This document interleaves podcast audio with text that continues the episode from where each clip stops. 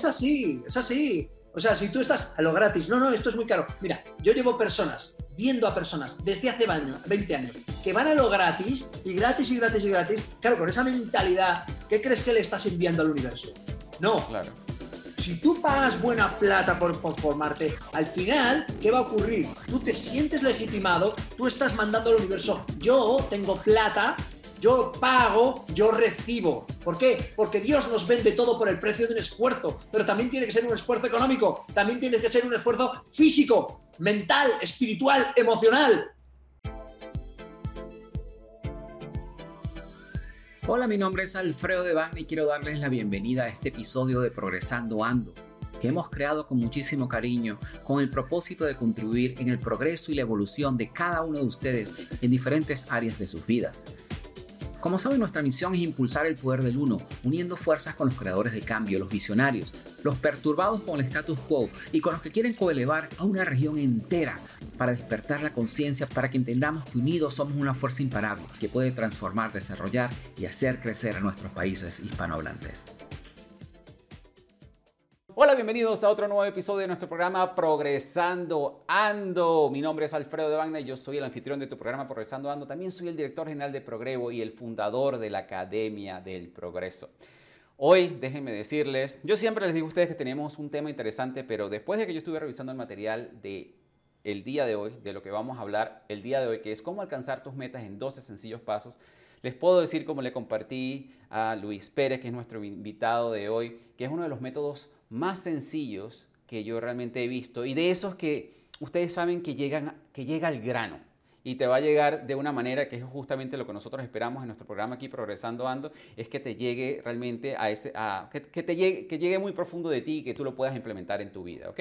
Entonces, el tema de hoy, más que todo, va relacionado con, con, con el tema de las metas. Todos nosotros tenemos metas, de eso no hay duda, las tenemos. El problema es que no todos las alcanzamos y muchas veces realmente no sabemos por qué no alcanzamos esas metas. Y hoy les puedo comentar que Luis Pérez nos va a estar comentando por qué en muchos casos no alcanzamos nuestras metas. Y realmente lo que yo pienso es que a veces lo que nos hace falta es un método que sea sencillo para ganar la confianza, porque una de las cosas que vamos a estar viendo el, día de hoy es que a veces las metas no, no las alcanzamos por autoestima. ¿ok? Entonces, el día de hoy les vamos a estar permitiendo, les vamos a estar compartiendo un método que les, les, va, les a llevar a ustedes a alcanzar ese estado mental donde todo es posible, ¿ok? Y vamos a estar viendo un paso a paso de algo que nos va a guiar por este camino. Así que para mí es un placer presentarles el día de hoy a nuestro creador de cambio, nuestro visionario, nuestro perturbado con el status quo y que está definitivamente trabajando para coelevar a toda una región, Luis Pérez Santiago. Déjenme hablarle un poco acerca de Luis Pérez el día de hoy. Luis Pérez practica artes marciales desde que tenía 15 años y él va a compartir con ustedes un poco acerca de esa historia, de verdad que me parece una historia súper interesante. Y luego se convirtió en coach de crecimiento personal, estudia PNL, es escritor certificado del método Silva, que de por, sí fue una de las razones por la cual yo lo contacté, pero me siento muy contento porque él también ha desarrollado su propio método y el método se llama Todo es posible. ¿Ok? Y este método justamente se basa en cómo alcanzar tus metas en 12 sencillos pasos. Así que con todo esto, ¿verdad? Luis, es un placer tenerte aquí en el programa. Bienvenido. El placer es mío. La verdad que muchísimas gracias. Eh, estoy realmente entusiasmado de estar aquí con, con vosotros y a vuestro servicio porque eso es, estamos para servir. Esa es nuestra misión. Tenemos una misión compartida. Muchísimas gracias. Excelente, ¿no? Y es una de las cosas que a mí más me entusiasma conectarme con personas como tú que están trabajando justamente para poder coelevar toda esta hermosa región hispana, porque sabemos que tenemos un potencial infinito.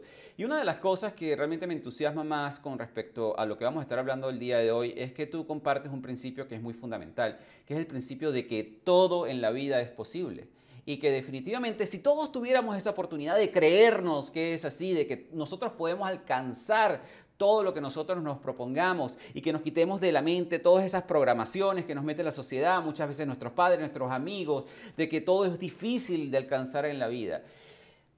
Seríamos personas muchísimo más felices en este planeta. Así que de verdad para mí es un placer tenerte el día de hoy porque yo sé que tú nos vas a ayudar a, a través de tu método y a través de las cosas que vamos a estar compartiendo el día de hoy a cambiar esa perspectiva.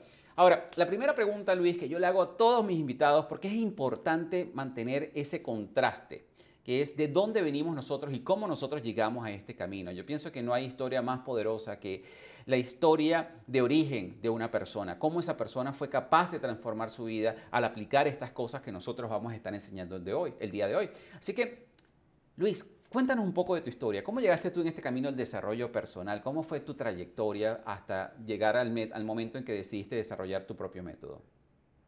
Muchísimas gracias, Alfredo. Eh, ahí comenzamos.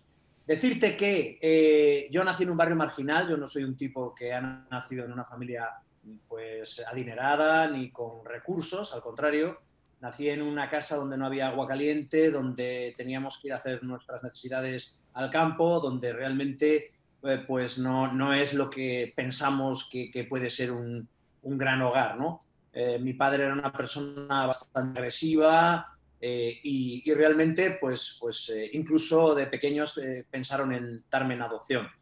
fui un niño maltratado, un niño incomprendido, tenía un problema de visión bastante grande, tenía 19 dioptrías, sin gafas prácticamente casi ciego, y realmente pues, eh, pues fue, fue complejo enfrentarme a la vida.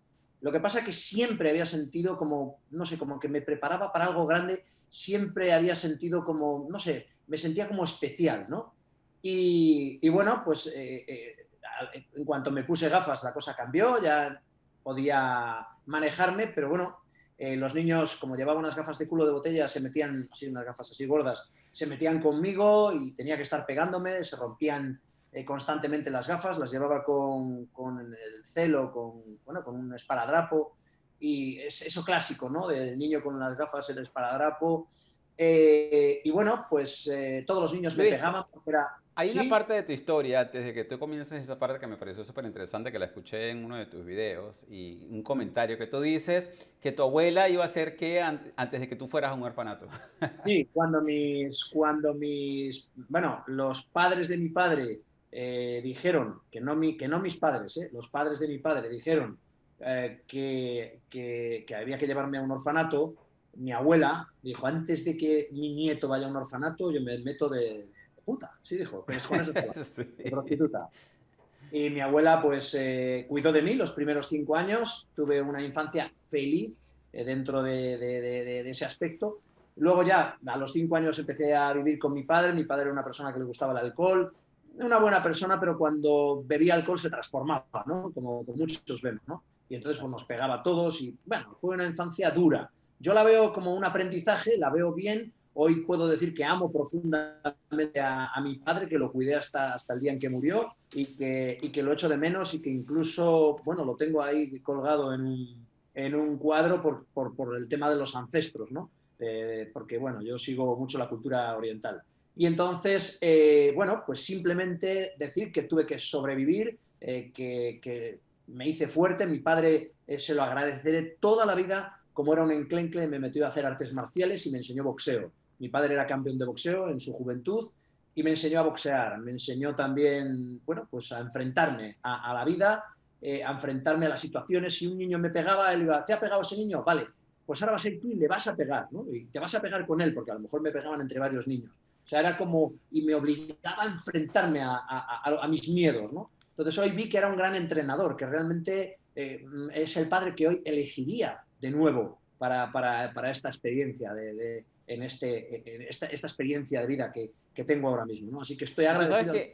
eso es muy importante, Luis, y me encanta escuchar eso que tú estás hablando, porque a pesar de que tu padre en esos inicios no, no, fue el más perfecto e incluso fue agresivo contigo y te pegaba, hoy en día tú, tú, eres capaz de ver eso desde la perspectiva de que todo eso de una manera u otra te dio la enseñanza y realmente te dio la personalidad que tienes hoy en día y es lo que te ha llevado a tener la misión que tienes hoy en día, que es de ayudar a las personas en todo este camino del desarrollo personal. ¿Y por qué menciono este punto tan importante? Porque, bueno, muchos de nosotros quizás no hemos tenido los padres más perfectos, pero muchos se quedan atrapados en el hecho de que e, no tuvieron una infancia perfecta y, permiten de que eso defina sus vidas de ahí en adelante. ¿okay? Y no, quizás no son capaces de ver el aprendizaje que tuvo esa infancia, que a lo mejor no fue la más feliz del mundo. Así que de verdad que te felicito por eso, Luis.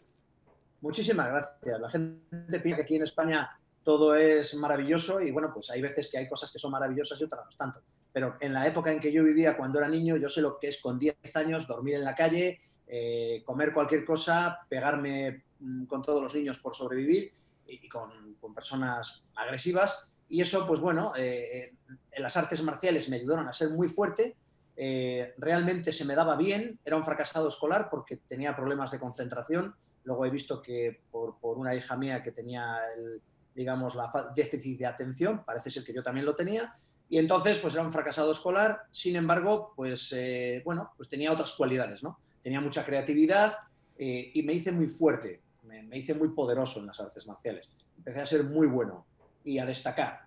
Entonces ya llegó un momento eh, cuando tenía, bueno, tuve que trabajar todo tipo de cosas, a los 13 años era camarero, a los 15 años trabajaba mm, acabando zanjas, a los, a los 19 años era jefe de seguridad en una discoteca y eh, digamos que uno de mis compañeros, uno de mis compañeros... Eh, ¿Tú, lo llamabas, ¿Tú lo llamabas relacionista pública de discoteca o para que sonara un poco mejor bodyguard? Sí, eso sí, pero en realidad pues era el, el machaca de la discoteca. Entonces, sí, pero con un... Bueno, la cuestión es que, que me puse muy fuerte eh, y, bueno, pues soy bajito, mido un metro sesenta y cinco, pero bueno, pues dispongo de, un cuerpo muy musculado, muy fuerte y, realmente y, era muy hábil con las artes marciales, ¿no? Eh, entonces eh, llegó un momento en mi vida que un gitano, curiosas de cosas de la vida, un gitano con el que entrenaba yo, eh, hizo un curso de control mental, lo hizo Arturo Pisa, que ahora es, pastor aleluya, es pastor evangelista, y este hombre pues me mostró el método Silva, cuando yo tenía 19 años. Estamos hablando de 1984. No, perdón, eh, sí, 1984. Sí, perdón, sí, sí, sí, el 84.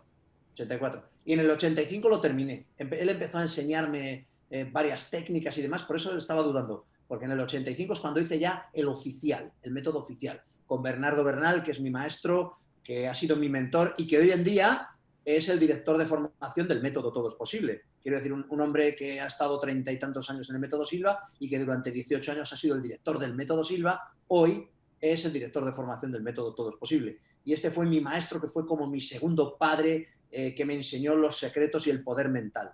Y entonces, eh, a raíz de ahí, dejé de trabajar en la discoteca, eh, me centré en mis estudios de artes marciales y, bueno, pues yo hacía judo, karate, taekwondo, boxeo y me marché al Japón. Entonces ya, eh, digamos, que después de hacer el método, tuve un sueño que, bueno, pues que encontraba un gran maestro de las artes marciales, eh, que me enseñaba los secretos de las artes marciales y que, era muy grande, ¿no? Y tuve unas visiones de cómo pegaba una circular por detrás, una giratoria, un Mabashigeri, y, y, y noqueaba a una persona. Y entonces en este momento, eh, pues busqué todos los medios, vendí mi carro, vendí todo lo que tenía y me fui al Japón con 23 años recién cumplidos, año 1987, me fui al Japón.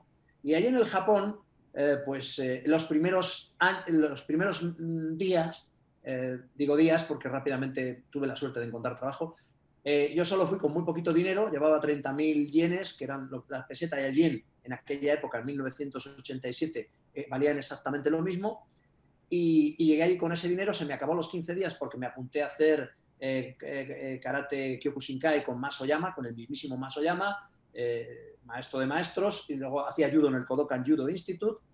Y de repente, pues me encontré con, con, una persona, un, neoyorquino, que, era, que hablaba español, que sus padres eran de, de, de, San Juan de Puerto Rico, y, bueno, nos hicimos hermanos, auténticos hermanos, ¿no? Y él me empezó a enseñar un estilo que se llamaba Koshiki Karate, Sorin Ryuken Kokan, y me presentó al maestro de los maestros, al fundador del Koshiki, Masayuki Kukan Isataka. Así que esa era la persona con la que había soñado. Y entonces él me adoptó también como, como si fuera su hijo, me enseñó los secretos de las artes marciales y hoy soy séptimo dan de karate, sexto de kickboxing, sexto de defensa personal y un total de 38 danes de diferentes artes marciales. En el año 94 gané el oro mundial, fui el mejor competidor del mundo, pero no el campeón del mundo de mi peso, porque me robaron el combate. Pero peleé en todos los pesos y gané a todos, incluido en el que me habían robado el combate en mi propio peso. Así que fui campeón de campeones, eh, fui el mejor competidor del mundo de 1994 en Tokio. Eh, gané a los japoneses en su misma casa. El único español, el único europeo que ha conseguido eh, dicho trofeo. Wow, qué interesante. No, y, yo estuve escuchando un poco acerca de tu historia en Japón y, la verdad que para todas las personas que nos escuchan ahorita, bueno, en, en, el tiempo que tú lo hiciste no era tan común emigrar de su país.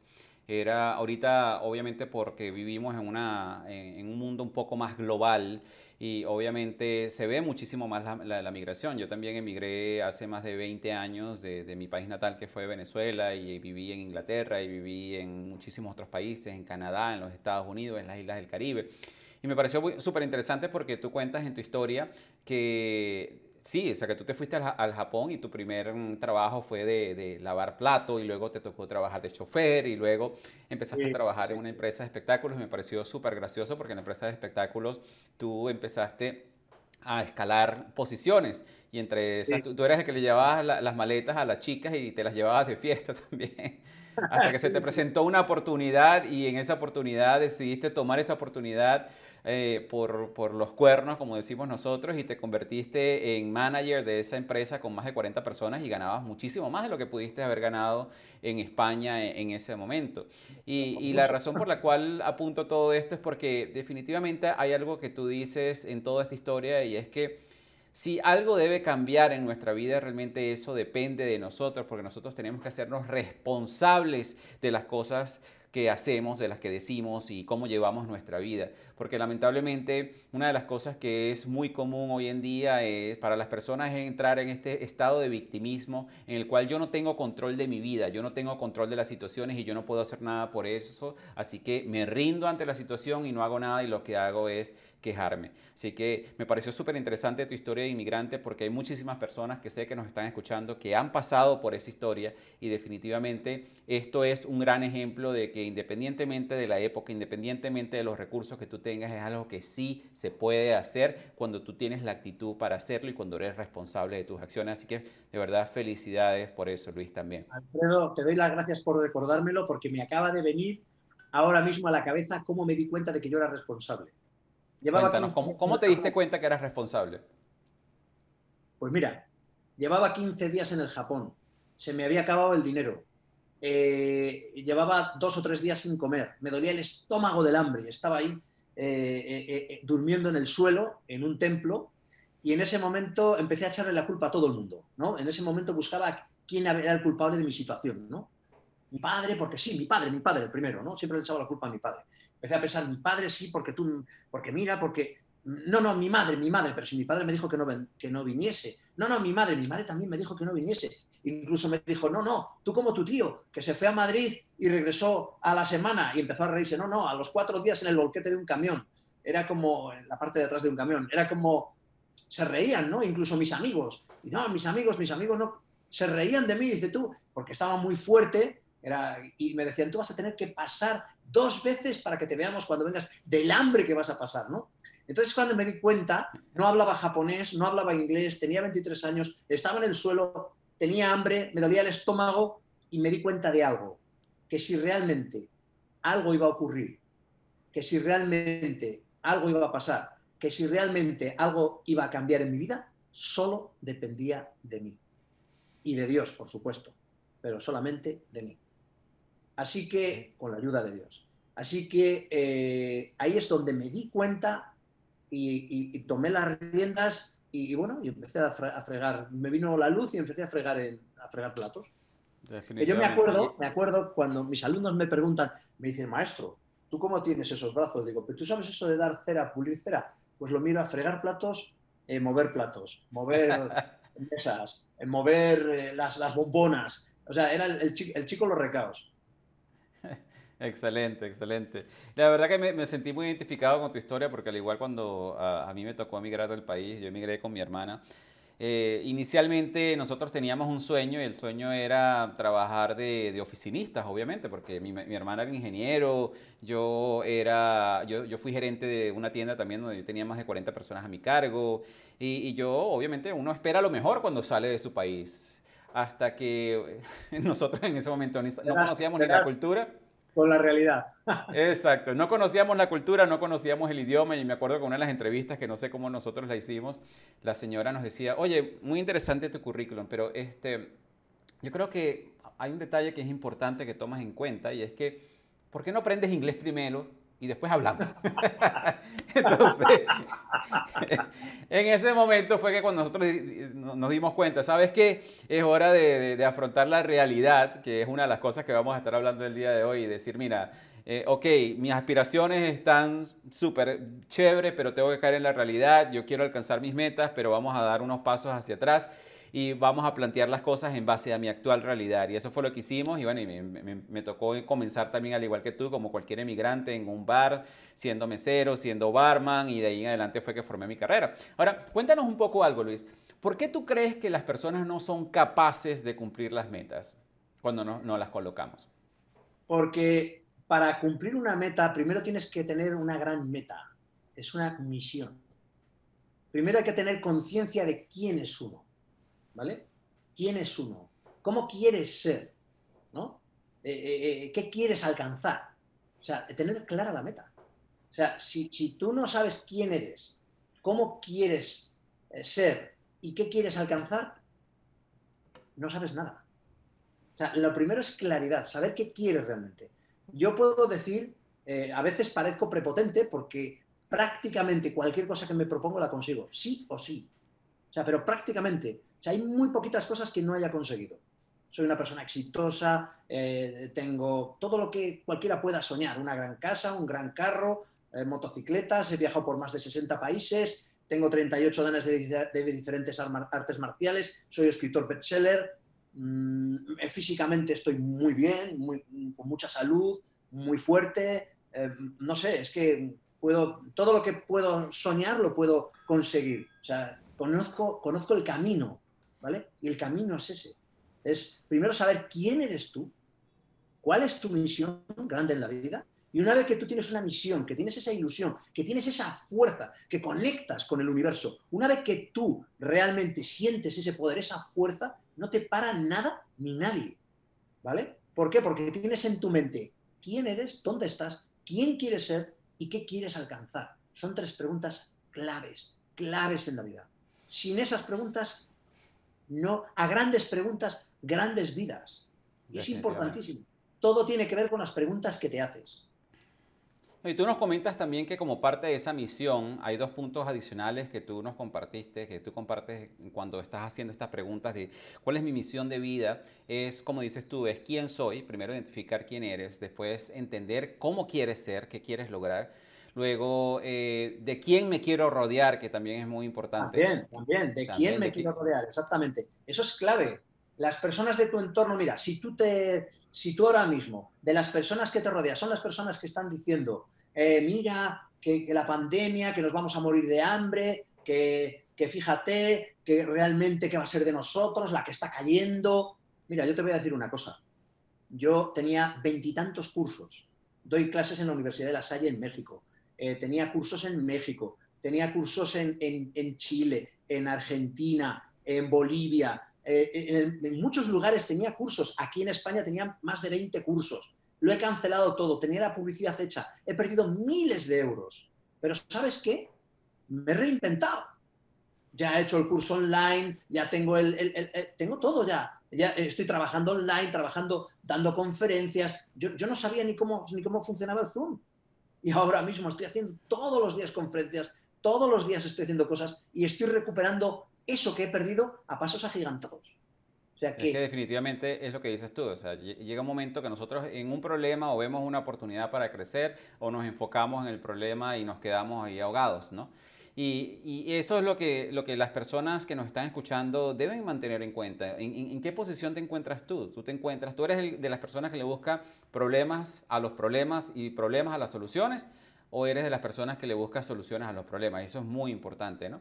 Tú nos dices eh, una de las cosas que obviamente algo que te puede ayudar a avanzar en todo este camino que llamamos vida es que las personas tienen que colocarse metas.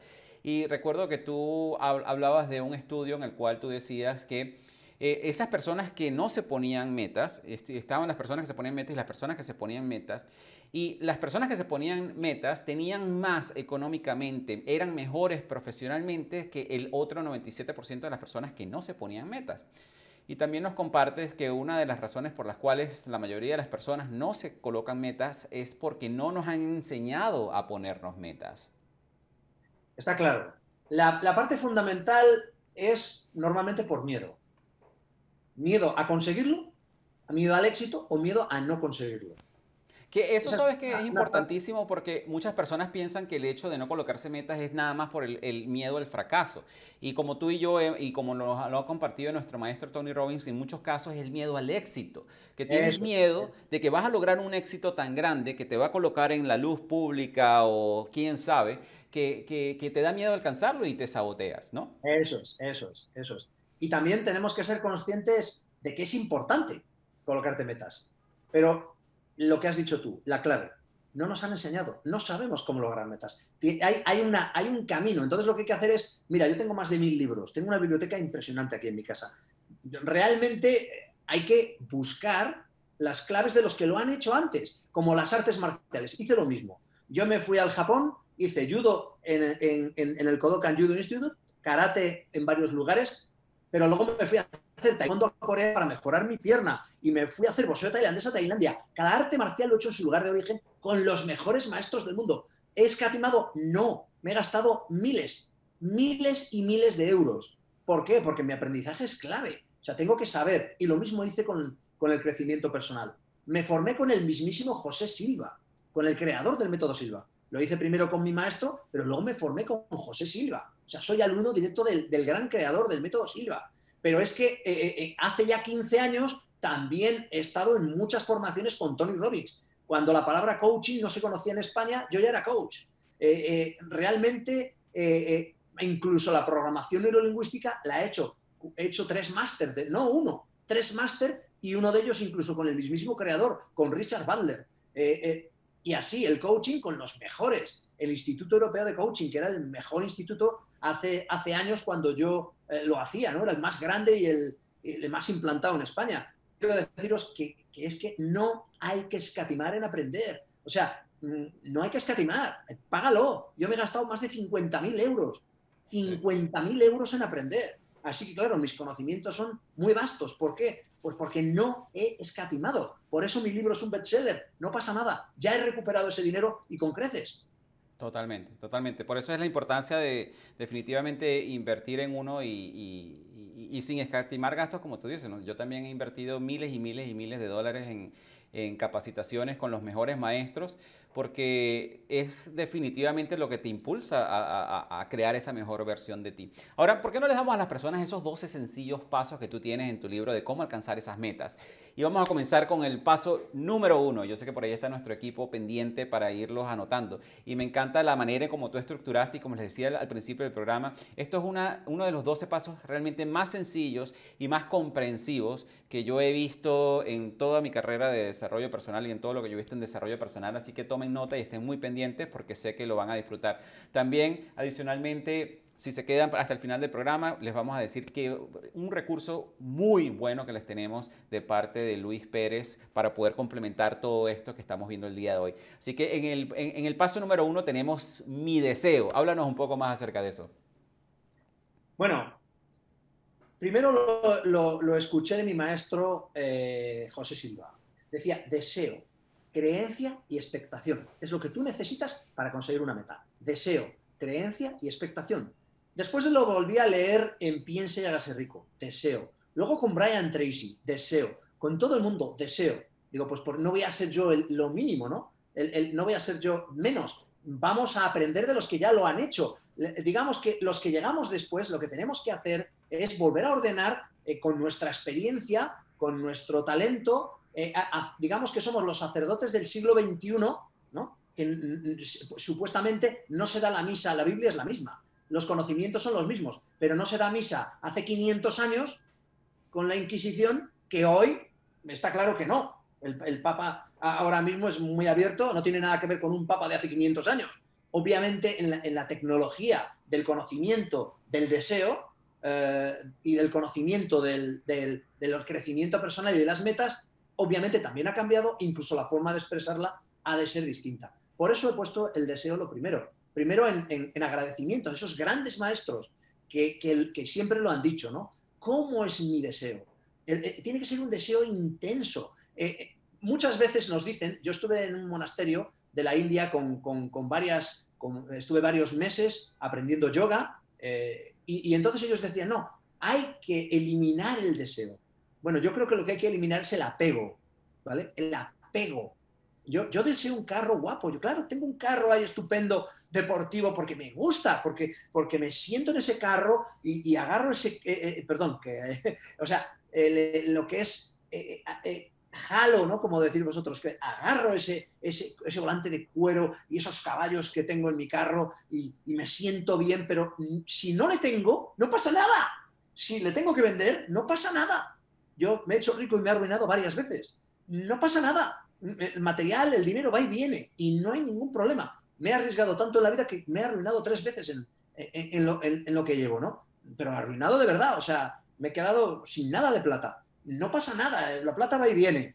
Pero yo, lo, yo le deseo, y me gusta, porque me gusta ir eh, eh, en mi carro, eh, viajar tranquilo, seguro. es por eso, pero no, no estoy poseído por mi carro. No, no necesito mi carro para, para, para, decir que soy yo. Yo soy yo, soy Luis independientemente de mi carro. No es un producto de mi ego, me da igual.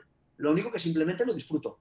Punto. Entonces, el deseo es importante. Si no tuviéramos deseo, no tuviéramos el deseo sexual, no, tendríamos eh, eh, eh, reproducción, no, no podíamos tener familias. Si no tuvieras el deseo de tener una familia, no la tendrías. Si no tuvieras el deseo de comprarte una casa, de viajar, de aprender, de conocer, el deseo es, es, digamos, la gasolina. O sea, el deseo es la gasolina. O sea, necesitas desear las cosas. El deseo y la pasión. Entonces, yo deseo las cosas, si, si la tengo bien, pero si no, tan, si no tan bien, pero es importante desearlo, ¿vale? Porque eso es, es el, digamos, el punto de partida, el deseo.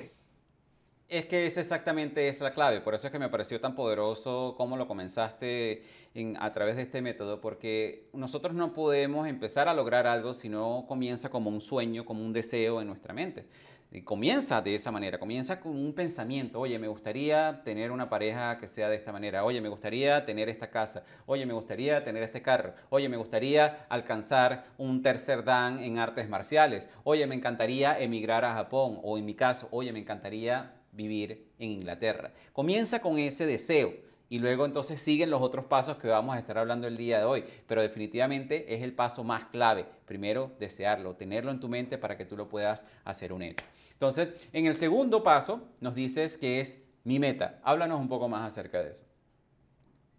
Bueno, hay una cosa que está clara. La meta, o sea, tú tienes que saber qué quieres. Lo primero es, tienes que saber lo que quieres. O sea, yo, por ejemplo, quiero un libro, hago un libro, y en tres años le hago bestseller pero ¿qué es, ¿qué es lo que he hecho para que sea bestseller? Me he ido a México, me lo he pagado yo en mi viaje, he, ido cadena de librerías por cadena de librerías, luego me he ido a, cada país, o sea, lo que he hecho ha sido invertir en mí mismo. He gastado miles de euros para recuperar miles de miles.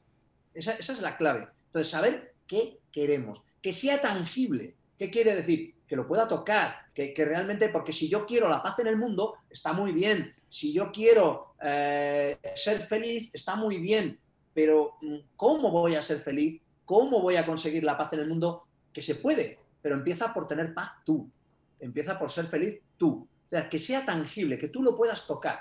Si tú, te, si tú sientes, tienes un sentimiento, ese sentimiento que sea tangible. Eh, si lo que, lo que quieres es algo objetivo, un carro, una casa, o quieres el amor, o quieres, tiene que ser tangible, que lo puedas tocar. Debes de escribirlo, esto es clave, esto es puro coaching, puro coaching, es que escribirlo. ¿Por qué? Porque te comprometes contigo mismo y te comprometes con los demás. te comprometes en cuanto lo escribes. Y luego está la técnica de programación escrita, que hay una magia en escribir, ¿vale? ¿Por qué? Porque tú de forma visual, como decimos en programación lingüística, visual estás viendo lo que escribes. Kinestésica lo estás escribiendo y lo estás sintiendo. Y auditiva tú te lo estás repitiendo a ti mismo. Luego, ponerlo por escrito, que, esté, que tenga una fecha. ¿Por qué? Porque si tú no pones una fecha, solo es una fantasía. O sea, yo quiero eh, ser quiero ser campeón de artes marciales. ¿Cuándo? Algún día. No lo vas a conseguir jamás. Yo quiero ser campeón de artes marciales. Lo dije para el año 92. En el año 92 estaba mejor preparado que en el año 94. Pero no lo conseguí hasta el 94. No pasa nada. Tú sigues y sigues y sigues. Hasta que la consigues. Entonces, que tenga una fecha. Si no lo consigues en esa, no pasa nada. Esto es como el avión. Un avión sale, ¿verdad? Y, sabe que tiene que llegar, por ejemplo, Madrid-París. Tú coges un avión de Madrid a París y eh, muchas veces el viento, las corrientes lo va a llevar, no pasa nada, tú lo mueves. Incluso puede ocurrir que haya tráfico aéreo y no puedas aterrizar, no pasa nada. No vas a aterrizar a la hora en punto, pero vas a aterrizar. Eso es lo importante. Que esté positivo, porque si dices, yo no quiero una mierda de pareja como tenía antes, pues ¿qué te va a venir? Una mierda de pareja como tenías antes. Y perdonadme que hable así, soy castellano, vivo en Burgos, ¿eh? la cuna del, español, del idioma castellano. Entonces, realmente, donde vivió el Cid Campeador, donde es el primer escrito en, habla hispana, ¿no? el, cantar de Mío Cid. Entonces, yo hablo claro, claro. O sea, quiero esto, quiero esto porque me gusta, lo quiero de una forma positiva. Yo deseo una pareja maravillosa, deseo un, un carro maravilloso, deseo un trabajo maravilloso. No, no quiero una mierda de pareja como esta, no quiero esta porquería de trabajo, no quiero este... No, así no, tiene que ser en positivo. Razón sencilla y clave. La mente consciente, ¿vale? Lo que va a hacer es vertirlo la mente subconsciente. La mente subconsciente va a crear un, eh, digamos, como decía Carl Gustav Jung, la mente consciente es el jardinero, la mente subconsciente es el jardín. Lo que plantas ahí es lo que va a salir. Pero luego, por la ley de la atracción, lo que, lo que tú piensas la mayor parte de tu tiempo va al universo y te viene de vuelta y lo que va a venir es lo que has pensado. Dice, no, es que es positivo. Sí, señor. Y que definitivamente lo que te resistes persiste, y es lo que tú dices. Si tú dices, no quiero un trabajo de mierda, eso es lo que vas a obtener. Es lo que vas a tener. Es que siempre me toca la misma, ¿eh? Mira que yo quiero, que yo quiero una buena mujer, pero, o quiero un buen hombre, pero siempre me toca, siempre me toca lo mismo. Claro, porque siempre estás pensando lo mismo, ¿vale? Entonces, que sea ético y legal. ¿Por qué tiene que ser ético? Porque si tú deseas eh, algo que no es legal, que no es ético, ¿vale? Al final, por esa misma ley de atracción, te va a ser quitado y arrebatado todo. Tiene que ser legal, tiene que ser ético, tiene que ser, tiene que ser armonioso, ¿vale? Luego que sea realista, pero lo suficientemente realista para que lo puedas conseguir. Te pongo un ejemplo. Yo quería ser el mejor del mundo, es verdad, pero era muy bueno. Yo había ganado ya a los mejores del mundo. Había ganado, había quedado subcampeón del Japón. O sea, imagínate el segundo del Japón. ¿Por qué? Y, y porque no me dejaban. Porque posiblemente había sido el primero. Yo no voy a decir, ahí me robaron y voy a llorar, no. Pero por supuesto, era, e, e, era, era un españolito dando clases de karate en Japón a los japoneses. Y los ganaba a todos. Pero no me dejaban ganar. Entonces, no pasa nada, tú sigues y sigues. Yo creía, ¿era realista? Sí era realista. ¿Vale? ¿Por qué? Porque llevaba muchos años. Yo ahora mismo llevo más de 40 años haciendo artes marciales. Entonces, eh, que sea realista. En aquel momento llevaba 20 años haciendo artes marciales. ¿Era realista? Sí. ¿Vale? Lo suficientemente realista que lo puedas conseguir porque si pides cosas imposibles, te vas a desanimar, ni tú mismo te lo vas a creer. Tú conscientemente te vas a engañar diciéndote frases positivas, ¿no? Como este de, como, como este de quiero un Ferrari, quiero un Ferrari, te imaginas el Ferrari, sientes el Ferrari, vives el Ferrari. Todo eso es muy bonito y no consigues jamás el Ferrari. ¿Por qué? Porque eres una persona que gana muy poca plata y ni tú te lo crees. Conscientemente solo te estás mintiendo y repitiéndote como merolico una frase que jamás entra en tu, en tu subconsciente. ¿Por qué? Porque no te la crees ni tú. ¿Vale? Entonces, que sea realista, lo suficientemente realista para que la puedas conseguir. Y lo suficientemente motivadora para que te lance, para que sientas deseo, ¿vale?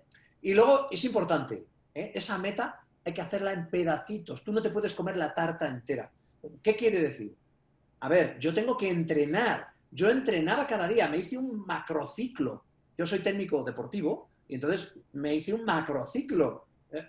A ver, cada año yo sabía cuando tenía los campeonatos y entrenaba cada día. Yo cada día sabía lo que iba a hacer. ¿Por qué? Porque sea, todos los días entrenaba de 4 a 8 horas diarias para ser el mejor. Entonces, claro, ¿me motivaba la meta? Está claro que me motivaba, ¿vale? Pero la tengo que subdividir. No puede ser que entreno el último mes, ¿verdad? Y, ya está, y campeón. Pues no, así no se gana. Se gana entrenando y mucho.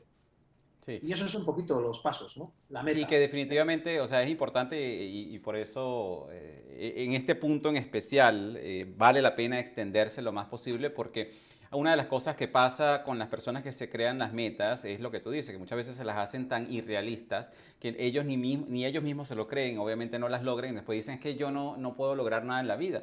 Y uno de los ejemplos que tú dabas es que tú puedes decir, yo quiero correr un maratón, pero si no puedes correr ni siquiera 100 metros, entonces, ¿cómo esperas tú correr un maratón? Entonces, empieza a subdividir la meta. Ok, tu meta grande es correr el maratón, perfecto. Empieza con la meta de correr 5 kilómetros. Después de correr los 5 kilómetros, comienza con la meta de correr 10 y así hasta que puedas llevar, llevarlo hasta el punto de que puedas correr ese maratón en el cual tú sueñas.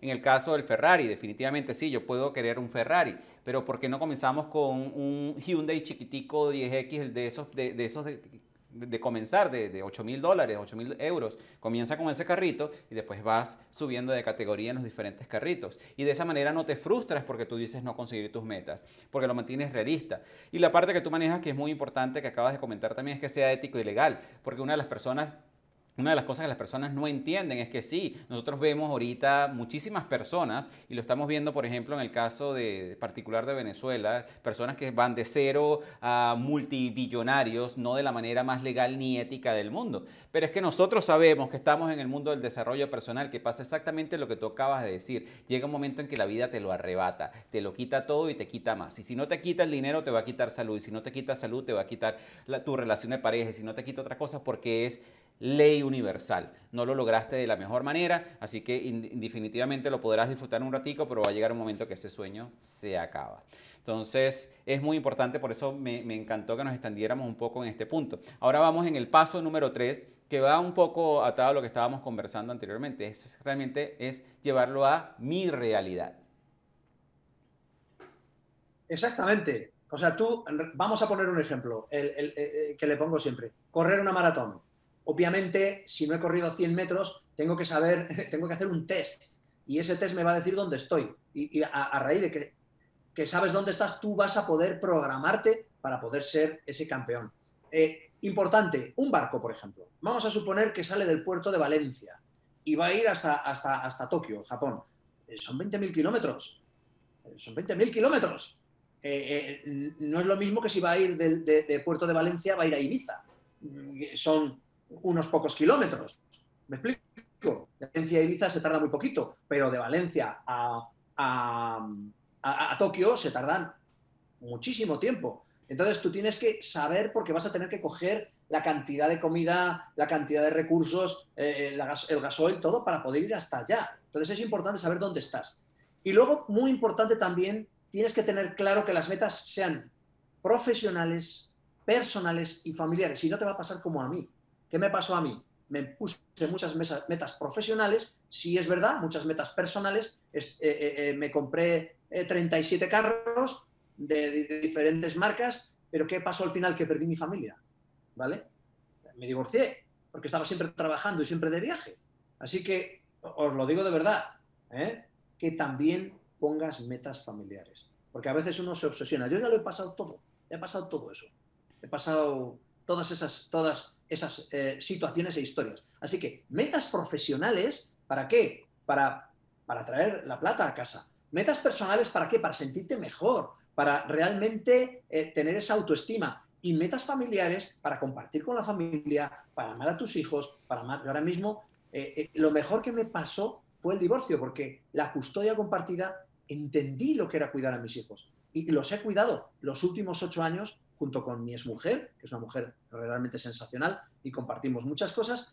Y entonces hemos cuidado a los niños durante estos años. Y ha sido realmente muy, muy... Eh, eh, eh, un descubrimiento maravilloso, muy esclarecedor para mí.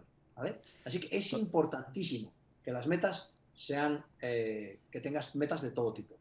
Totalmente. Y es que cuántas veces nosotros nos vemos por allí, Luis, que las personas se enfocan solamente en un área, en el, área profesional, o quiero, o en el área familiar, o solamente en el área personal. Y realmente justamente por no mantener ese balance entre las diferentes áreas que son importantes en nuestras vidas, que son la parte familiar, la personal y la profesional, o la empresarial, como la quieras llamar también, terminas ganando unas cosas pero perdiendo otras. ¿Ok? Yo, al, igual que tú, yo tengo tres matrimonios encima, pero tres matrimonios encima porque yo estaba muy enfocado también en sacar carrera, en sacar empresas, en sacar otras cosas. nos parecemos mucho. Exacto, hemos aprendido bastante. Tenemos un máster en divorcios. yo tengo millas frecuentes con mis abogados. Pero bueno, este, eso sí es importante y definitivamente uno de esos errores fue porque no, no nos mantuvimos un, un balance en nuestras metas personales o, o cuando tenía eh, eh, la empresa en los puntos más grandes de, evolución de la empresa, mi salud no era la mejor. Es, ese tipo de cosas pasan, así que definitivamente es importante y, que, todas las personas que nos están escuchando aquí sientan que debe haber ese balance entre todas las metas. ¿no? Entonces tenemos, pasamos al, paso número cuatro, que también es bien interesante y por eso yo les digo que definitivamente este es uno de los procesos para alcanzar los las metas más sencillos, pero más completos que yo he visto. Porque en el siguiente paso nosotros tenemos, en el paso número cuatro, mis opciones. Hablemos un poco más de eso, Luis. Bueno, obviamente, una vez que ya tengo claro cuál es mi meta, una vez que tengo claro eh, para qué la quiero, eh, una vez que tengo claro cuándo la quiero conseguir, eh, ya tengo, bueno, pues, y sé que es una meta que, es personal o, o, profesional o demás, ¿qué opciones tengo para conseguirla? ¿Dónde estoy? ¿No? Porque puedo querer qué opciones tengo, ¿no? Y para eso tenemos lluvia de ideas, hay herramientas muchísimas. ¿eh? El control mental para mí es lo, más, poderoso, ¿no? Entonces, nosotros por eso, yo el método Todo es Posible lo he fundamentado en el coaching, programación neurolingüística eh, y control mental, porque el control mental es, clave ahí, ¿no? Para atraer hacia ti eh, todo eso que tú quieres. Entonces, ¿qué opciones tengo? Entonces, escribir, lluvias de ideas, sobre todo mastermind también, eh, y luego hay pues, herramientas muy bonitas, ¿no? en la PNL tenemos herramientas muy bonitas, como la técnica Disney o muchas otras técnicas. Todo esto tenéis una, una amplia información en, el libro, en el libro Todo es Posible. Y bueno, hay mucho, mucha, muchísima información. Y esto es importante porque definitivamente, ¿qué es lo que pasa? Muchas veces nosotros, ok, comenzamos con ese deseo, establecemos nuestra meta, vemos nuestra realidad, pero de repente nos quedamos estancados allí porque decimos, ah, ¿y ahora cómo lo logro? ¿Qué puedo hacer? Y no, no hacemos este tipo de ejercicio que tú nos comentas, es como, ok, bueno, empezar a, a, a trabajar esa lluvia de ideas o el método Disney, que también me pareció súper interesante. Yo hice un, un podcast que todavía no ha salido en vivo, que es los siete estados mentales para alcanzar tus metas. Y en eso es justamente, es muy parecido al método Disney, que es pasar a través de diferentes roles, que esos roles a ti, cuando tú eh, los apersonas, te permiten a ti, cuando tú personas ese personaje, obviamente te permite a ti conectarte con ese estado mental y de, y de ahí entonces generar ideas y saltar obstáculos y, y, lograr todo eso que tú estás buscando lograr. Totalmente. Hacer el viaje del héroe, el viaje del héroe. Así mismo, el viaje del héroe, así como tú lo llamas. Y en el paso número 5, después de que tenemos, hemos visto nuestras opciones, definitivamente es un paso también muy importante, porque muchas personas también se quedan aquí. Ellos tienen ese deseo, esa meta, ven su realidad, llegan a ver sus opciones, pero no hacen este paso que es mi tiempo. Hablemos un poco más de eso. Hay dos, hay dos, hay dos excusas para cuando una persona para, para justificar su fracaso tiene dos excusas principales. Una, no tengo, no tengo plata, o se me acabó la plata, no tengo tiempo. La de no tengo tiempo es la excusa más barata que hay, porque todos tenemos esos 96.000 segundos que tenemos todos, ¿vale? Tenemos 96.000 segundos. Eh, eh, y entonces simplemente hay que aprovecharlos. El tiempo es la esencia de la que está hecho el ser humano. ¿Nosotros cuánto vivimos? 90 años, es tiempo, ¿vale? 80, 90, 100 años, me da igual, es tiempo, es, es nuestra esencia, así que hay que saber utilizarlo. De cualquier manera se va, se esfuma. Tú imagínate que tuvieras que la plata, toda la plata que tienes cada día, se esfumara lo mismo que se esfuma el tiempo. Estoy seguro que encontrarías maneras maravillosas de cómo gastarla, ¿sí o no? Pues entonces, eh, ¿cómo, cómo vas a utilizar tu tiempo? ¿no? Entonces hay, hay preguntas claves. Entonces hay que, hay que gestionar el tiempo. ¿Por qué? Porque hay tiempo para todo. De verdad, ¿cómo hay personas que hacen tantas cosas en poco tiempo y otras que lo hacen, no hacen nada? Pues muy sencillo Si tú te dedicas a, comer papas y, ver la televisión, eh, ver, ver eh, eh, series, pues está claro, es obvio que, ya estás utilizando el tiempo ahí y, y estás perdiendo un tiempo maravilloso que no te lleva a nada porque estás viviendo la vida de otros. Lo que tienes que hacer es vivir tu propia vida, ¿no? Entonces, tienes que eh, hacer un plan que sea tangible, que tú lo puedas tocar, tener tu calendario, establecer tus prioridades. Es importantísimo, es clave. Prioridad, ¿qué prioridad tengo? Ahí tenemos, tenemos herramientas maravillosas. Tenemos el sistema A, B, C, D, E, eh, que es lo primero que tengo. A, la cosa más importante, A1, A2, B, lo menos importante, C, lo que no es ya, D, lo que tengo que delegar, lo que tengo que eliminar. O sea, cuando yo estoy en mi mesa, cojo un papel y digo, esto se lo paso a mi secretaria, o esto eh, se lo paso a uno de mis instructores, o esto lo hago yo, ¿no? ¿Tengo, ¿Tengo alguien en quien delegar? No, lo tengo que hacer yo. Vale, aquí. ¿Vale? El que yo primero delego, pum, pum, pum, ¿no? Esto es importante, esto lo puedo delegar, ¿no? Esto lo puedo... Ya está. Y de esta manera, delegar es clave. Saber delegar es importantísimo. La clave del éxito de un buen empresario es saber delegar en las personas adecuadas. Entonces, y establecer prioridades. Es que todo es importante, claro, todo es importante, sí, pero me gusta mucho lo el, cuadrante del tiempo de Stephen Covey. Lo primero, lo primero, ¿no? El cuadrante uno. ¿Es importante y urgente? Pues si es muy importante y es muy urgente, vas de urgencia en urgencia, de estrés en estrés. Eh, eh, eh, importante, pero no urgente. Pero esa es, la clave. El cuadrante número dos, si haces todo lo necesario eh, y lo haces hoy, si tú tienes que pagar una factura mañana y, esperas a pagarla mañana, mañana que vas a estar estresado para pagarla. Pero si la pagas hoy, siempre tienes la cosa de que la puedes pagar mañana, pero si la pagas hoy, pues ya no tienes que hacerlo mañana. Entonces, y así, lo mismo con el aprendizaje. Es algo importante, aprender, formarse. ¿Por qué? Porque una vez que tú te formas, eh, va a ser más fácil conseguir las cosas. Mm, mm, te, vas a... Entonces, las prioridades, que nunca lo menos importante debe estar supeditado, ¿no? O sea, lo más importante nunca debe estar supeditado por lo menos importante. Así que tenemos que hacer primero lo primero. Sí, totalmente. Es que definitivamente hay un dicho que yo siempre menciono que es, si es importante para ti, buscas la manera, si no es importante para ti, buscas la excusa. Y realmente el hecho de que tú digas que no tienes tiempo es porque no es importante para ti. Sea, hay muchas personas que dicen, sí, yo me quiero comprar o quiero conseguir este trabajo. Ajá, ¿y cuánto tiempo estás invirtiendo en buscar ese trabajo? No, es que ahorita no tengo tiempo, entonces no es importante para ti. Es simplemente un sueño, una idea que te, te metió en la cabeza, pero no estás trabajando para ella. Entonces, ¿cómo esperas tú que la vas a lograr? Y después entonces terminamos eh, quejándonos, quejándonos de que no logramos las cosas que queremos, ¿entiendes? Y justamente porque no le damos la prioridad, como dices tú, necesaria a esa meta, o porque realmente no, no, no, es, no es importante para, para nosotros, no buscamos la manera. Entonces, en el plan número 6, obviamente después de que has encontrado eh, el, tiempo, en el paso número 6, entonces tenemos mi plan de acción. Hablemos un poco más acerca de eso. El plan de acción es la clave. O sea, ahora, ¿cómo lo hago? vale, ya, ya tengo las ideas, ya tengo, ya, ya, ya tengo todas las ideas, ahora, ¿cómo, ¿cómo me pongo en marcha? Bueno, pues hay que hacer un plan de acción. Y un plan de acción es que hay que sentarse, hay que buscarse la hora tranquila. Yo le llamo la hora tranquila. ¿Cuál es la hora tranquila? Que me siento me siento aquí en mi oficina o me voy ahí a, aquí. Yo vivo en un, a ver, vivo en un sitio privilegiado, la verdad que tengo una casa en un lugar maravilloso y tengo un río aquí con una, con, una mesita que es donde escribo los libros y demás. Yo me siento en el río y, me tengo mi, mi, tiempo, mi hora tranquila, que le llamo yo. ¿Por qué? Porque ahí es donde me siento a planear.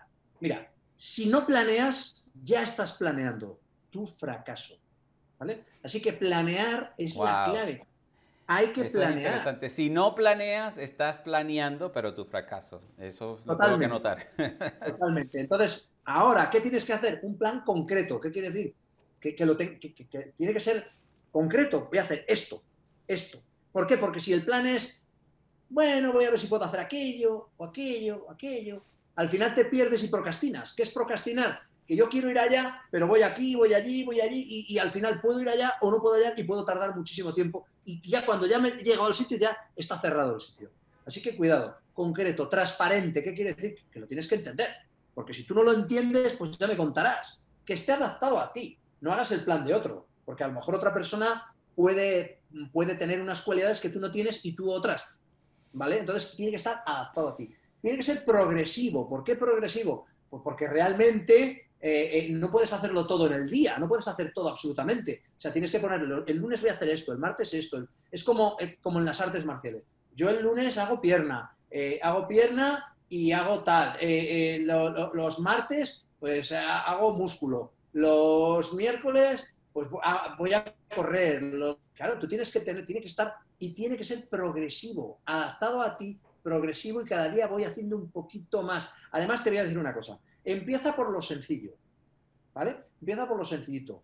Luego, lo que es un poquito más complicado, eh, lo vas a, terminar haciendo. Y finalmente vas a hacer lo imposible.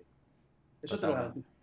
¿eh? Entonces, que sea progresivo y prográmalo, o sea, programado en el tiempo, con un calendario, esto, esto, esto, esto y esto, ¿vale? Y luego ya hay herramientas para ver, para visualizar ese plan de acción, para, si tú esto yo lo que he hecho ha sido mezclarlo, ¿no? El control mental, la programación neurolingüística y el coaching, de tal manera que es que te conviertes en un rayo láser. O sea, en un rayo láser. O sea, tú consigues las cosas a, hipervelocidad. Excelente. Bueno, y te digo que por aquí nos preguntan cómo, cómo podemos utilizar el control mental de una manera sencilla. Y yo creo que eh, los siguientes pasos nos van a ayudar perfectamente a justamente a mantener ese control mental que nos va a ayudar a nosotros a lograr nuestras, nuestras metas, alcanzar nuestras metas. Entonces tenemos en el paso número 7, que es una de las cosas que te ayuda justamente a mantener ese control mental, es mis creencias. Hablemos un poco más acerca de eso. Hombre, lo que tú crees, lo creas. O sea, una creencia, eh, tus creencias están, están son lo que forman tu ego, tu personalidad, ¿no? Pero una creencia es fundamental porque puedes tener creencias que no son tuyas. Por ejemplo, yo tenía una creencia porque fui al colegio y no aprendía el inglés. Entonces tenía la creencia de que yo era muy malo con, el inglés, ¿no? Y, realmente cuando fui al Japón y aprendí japonés en siete meses, pues me di cuenta que, qué fácil era el inglés. Y aprendí inglés también, y portugués también del paso, y me aprendí los tres idiomas a la vez. Pero claro, ¿qué ocurría? Que una vez una profesora me dijo tú no vales para el inglés. Y yo tenía eso en la cabeza. Claro, como era japonés, pues para sí que valgo. ¿Vale? Entonces, cuidado, que lo que tú crees, lo creas. Y al final, ¿qué ocurría? Que nunca aprendí inglés. No había manera de aprender inglés. ¿Vale? ¿Por qué? Porque, porque me lo habían dicho. La creencia no era mía, era de la profesora. Simplemente que a lo mejor ella no se, no se, no se esforzó en que yo era un tipo que no veía bien el pizarrón, la pizarra. ¿Vale? Entonces, es importante tener las creencias. Eh, ¿Por qué? Porque las creencias que sean, que tú creas que puedes hacerlo. Porque las creencias limitantes son como lo. Vamos a ver, tú tienes, tienes la idea de conseguir una meta. O sea, yo quiero hacer esto. Pero ¿qué son las creencias? Las contraintenciones. Tienes la intención de ser campeón, pero por debajo te están torpedeando tus creencias, que son las contraintenciones. Tú no puedes, pan. Tu, eh, eh, padre te dijo que no podías, pan. Son torpedos y al final que se hunde tu ilusión. Así que es fundamental, es clave, ¿vale? Y sobre todo, para la primera de las creencias que tienes que tener es creer en ti mismo, tener autoestima, el amor en ti. Yo era una persona que no creía en mí, yo era una persona que pensaba que no valía, que no servía, ¿vale? Si realmente eh, yo, mi, personalidad de, niño, eh, en, el enneagrama de, de, de Oscar Ichazo y Claudio Naranjo, eh, que, bueno, me he tenido la gran suerte también de formarme en el hay una cosa que, que, está claro. Yo soy el número 3 y soy el, el, el digamos, el, el, exitoso. Pero ¿por qué eh, yo era tan, tan exitoso? Pues muy sencillo, porque me sentía que no valía para nada, tomaba carrerilla para ser exitoso. Pero ¿qué ocurre? Que lo haces desde el ego. Si tú lo haces desde el ego, eh, va a llegar un momento que cuando no lo consigas te vas a sentir otra vez como una, como una basura. Y vas a estar siempre en el péndulo emocional. Si lo consigues, te crees la mamá de Tarzán, yo soy el mejor. Y si no lo consigues, te sientes una basura, una mierda. Entonces, eso es lo primero. Conocer tu personalidad. Conocerte, lo decía Sócrates, conócete a ti mismo. Es el principio y el fin de todas las cosas. ¿Por qué? Porque una vez conociéndote a ti, vas a conocer tus, tus creencias y sobre todo, sobre todo, una vez que conoces, vas a saber cuál es tu talento y se lo vas a poder dar al mundo. Entonces, importante tener autoestima, amarte a ti mismo, ¿vale? Creértelo, ¿eh? Eso es importante. ¿Qué ideales tienes? Investigar sobre ello. Pero para esto os voy a decir una cosa. Eh, no vayáis solo a lo gratis. No estéis buscando solo por internet lo gratis. Tenéis que pagar el conocimiento. Te va a hacer, mira, cuando tú pagas el conocimiento, tú te sientes legitimado. ¿Vale? Porque si no, lo único que vas a tener es el síndrome del impostor. O sea, paga el conocimiento. No me seas tacaño. ¿Tú quieres tener creencia en ti? ¿Vale? Sé coherente. Paga el conocimiento. Contrata a las personas adecuadas. ¿Vale? Contrata un buen coach. Eh, mira, contrata buenos cursos. Págalo. Te vas a sentir legitimado. Y agradece. Mucho agradecimiento. Y tú sabes que eso, eso es importante que tú lo mencionas porque justamente, lamentablemente, ahorita existe un síndrome de, de todo lo quiero gratis, ¿no? Entonces, yo, yo escuché de una coach que habla muchísimo de abundancia, que cómo tú puedes esperar tener una mente abundante si tú te quejas de que todo lo quieres gratis. Y en el momento en que una persona te quiere vender un programa en el cual ha trabajado tan duro, entonces tú te quejas, ay no, pero entonces tengo que pagar. Y eso, eso sucede muchísimo. Nosotros obviamente ofrecemos muchos recursos gratis como este podcast, ofrecemos clases magistrales como el podcast pero lo hacemos justamente para esas personas que de verdad quizás ahorita no tengan los recursos para hacerlo y poder activarles esa parte de abundancia y ver de que sí existe conocimiento por allí, pero definitivamente los, los, conceptos y, y los programas que más te van a ayudar a avanzar obviamente no los vas a conseguir gratis porque a esas personas también le ha costado ganar ese conocimiento. A esas personas también ha invertido muchísimo dinero en, crear todos esos productos para ti. Entonces tú no puedes esperar, de la misma manera que tú no regalarías tu trabajo, tú no puedes esperar que esas personas van a regalar el suyo. Y que es importante salir de esa mentalidad de todo gratis, todo gratis, todo gratis, todo gratis, porque eso te va a mantener conectado en una mentalidad de escasez. Exacto, ahí es donde quería llegar yo. Alfredo, muchas gracias. Eres cojonudo, de verdad. Gracias, hermano, gracias. No, es así, es así. O sea, si tú estás a lo gratis, no, no, esto es muy caro. Mira, yo llevo personas, viendo a personas desde hace 20 años, que van a lo gratis, y gratis, y gratis, y gratis. Claro, con esa mentalidad, ¿qué crees que le estás enviando al universo? No. Claro. Si tú pagas buena plata por, por, formarte, al final, ¿qué va a ocurrir? Tú te sientes legitimado, tú estás mandando al universo, yo tengo plata yo pago, yo recibo. ¿Por qué? Porque Dios nos vende todo por el precio de un esfuerzo, pero también tiene que ser un esfuerzo económico, también tiene que ser un esfuerzo físico, mental, espiritual, emocional. Y que no solo eso, sino que también vamos a estar claros en algo, es el daño que tú te haces cuando lo único que haces es consumir contenido gratuito. Porque en el momento en que tú quieras sacar un programa, en el momento en que tú quieras vender un programa de tu, de tu, parte, entonces tú vas a pensar que se los tienes que regalar a las personas, porque es la única manera en la cual tú has obtenido tu conocimiento, a través del gratis. Y realmente cuando tú te das cuenta, yo he pagado por programas 18 mil dólares con todo el amor del mundo, porque yo sé los beneficios que eso a mí me van a ayudar. Totalmente, y, totalmente. Y, definitivamente por eso yo no tengo ningún tipo de, dolor o no tengo ningún tipo de remordimiento cuando yo tengo que cobrar por mis servicios profesionales. Y el que lo quieras pagar los paga porque para eso yo he tenido que invertir bastante en mis conocimientos. ¿no? Y justamente eso nos permite a nosotros llegar al paso número 8, que el paso número 8 son mis valores. Hablemos un poco más acerca de eso, Luis. Mira, los valores son la columna vertebral del ser humano. O sea, un valor es, es lo que tú vales, es tu valía. Mira, lo mismo que tienes una columna vertebral, tú tienes una columna vertebral que sustenta el organismo, los pulmones, los brazos, todos los órganos internos, las piernas, todo eso, ¿vale? Lo hace la columna vertebral, vertebra. ¿Pero qué vertebra tu alma? Tus valores, ¿no? Eh, eh, la, la, humanidad, la ética, eh, la, la versatilidad, versatilidad la, curiosidad, el compromiso, el dinamismo, la, ambición, la disciplina, la, excelencia, la exigencia, el respeto, el dinamismo, el entusiasmo, la, motivación, la innovación, la, empatía, la confianza, eh, todo eso, todo eso, la tolerancia, el amor, todo eso son tus valores. ¿Dónde están tus valores? ¿Por qué? Porque es necesario que en una meta estén tus valores. Eso te va a dar energía o te la va a quitar. Te voy a poner un ejemplo. Vamos a suponer que tú eh, quieres ganar plata y te pones a trabajar vendiendo carros. y estás vendiendo carros y esos carros pone, eh, tú los ves como tu jefe, que es un maleante, él coge y, carros que tienen 200, 300 mil millas o kilómetros, los ponen a, a, a 80 mil. ¿Vale? Tenían muchos, muchos, pero los ponen con poquitos kilómetros. ¿Vale? Y entonces, ¿qué ocurre? Tú imagínate si eres una persona honesta y tienes que vendérselo a tus amigos, esos carros. ¿Cómo te vas a sentir? ¿No?